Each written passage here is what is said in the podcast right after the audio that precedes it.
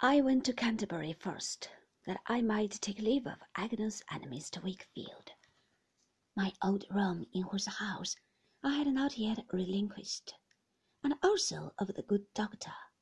Agnes was very glad to see me, and told me that the house had not been like itself since I had left it.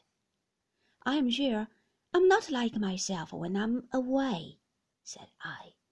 I seem to want my right hand when I miss you, though that's not saying much, for there's no head in my right hand, and no heart.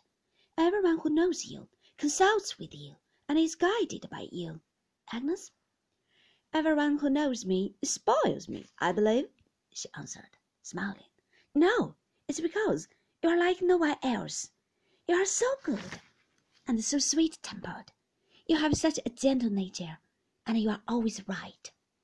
You talk, said Agnes, breaking into a pleasant laugh, as she sat at work, as if I were the late Miss Larkins. Come, it's not fair to abuse my confidence, I answered, reddening at the recollection of my blue enslaver. But I shall confide in you, just the same, Agnes. I can never grow out of that. Whenever I fall into trouble or fall in love, I shall always tell you, if you'll let me, even when I come to fall in love in earnest. Why, you have always been earnest, said Agnes, laughing again.